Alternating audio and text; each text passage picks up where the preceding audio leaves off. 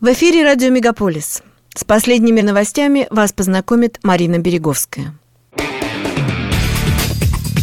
Радио «Мегаполис». Канадские новости.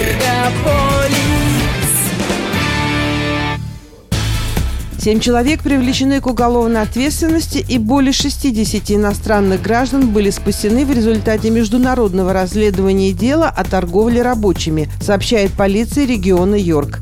Операция, получившая название Project Norte, проводилась совместными усилиями полиции Йорка и Агентства пограничных служб Канады. По словам следователей, они спасли 64 гражданина Мексики, которых предположительно эксплуатировала сеть торговцев людьми. Жертвы находились в ужасных условиях, рассказал заместитель начальника полиции Йорка Альвара Альмейда. Они были в отчаянии, боялись обращаться за помощью, опасаясь, что их могут арестовать и депортировать. По словам следователей, им удалось установить, что организованная группа преступников заманивала жертв в Канаду обещаниями хорошей работы и лучшей жизни. На деле же приехавшие мексиканцы жили в антисанитарных помещениях и работали на фермах, фабриках и складах по всей территории Большого Торонто за мизерные деньги – 50 долларов в неделю. Среди жертв были мужчины и женщины в возрасте от 20 до 40 лет. Полиция не сообщает точные места и названия компаний, где они работали, поскольку Министерство труда все еще ведет свое расследование. Как стало известно CTV News, федеральное правительство передаст Украине 7 трансформаторов для восстановления энергосистемы.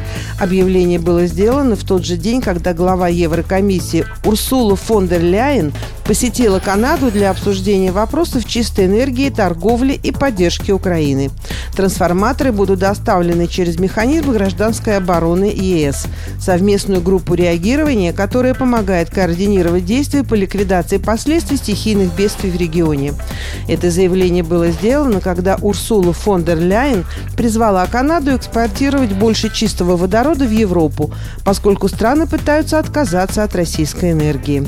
Канада также объявила о выделении еще трех миллионов долларов на поддержку горнодобывающей промышленности в Украине, а также на восстановление и реконструкцию страны. С этого года канадцы должны были начать платить специальный сбор за поездку в Европу. Однако, похоже, эти планы были отложены.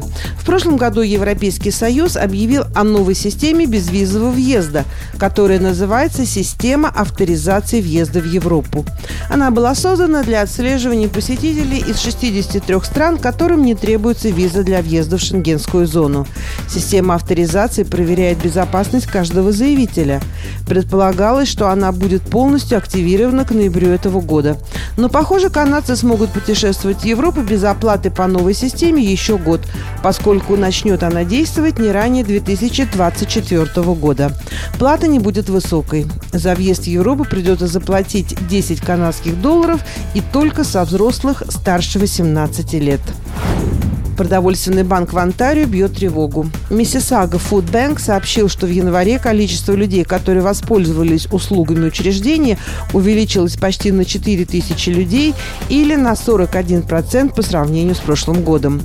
Продовольственный банк Миссисаги объявил о новом рекорде за январь, запустив весенний сбор средств, целью которого является сумма в 750 тысяч долларов в течение двух месяцев.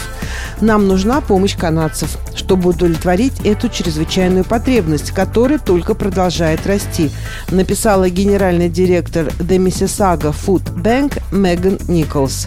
В рамках аналогичной кампании в 2022 году на нужды продовольственного банка было собрано 440 тысяч долларов. Список претендентов на вакантную должность мэра Торонто растет на глазах. На днях о своем намерении участвовать в выборах и победить заявила Анна Байлоу, ранее занимавшая должность городского советника по округу Девинпорт. В фокусе ее предвыборной программы кризис доступного жилья и решение многолетнего спора телекоммуникационными монополиями Роджерс, Белл и Телус, которые упорно отказываются обеспечить надежную мобильную связь в городском метро. Сегодня в связи с резким ростом преступности на транспорте эта тема может принести кандидату в мэр немалое количество голосов избирателей.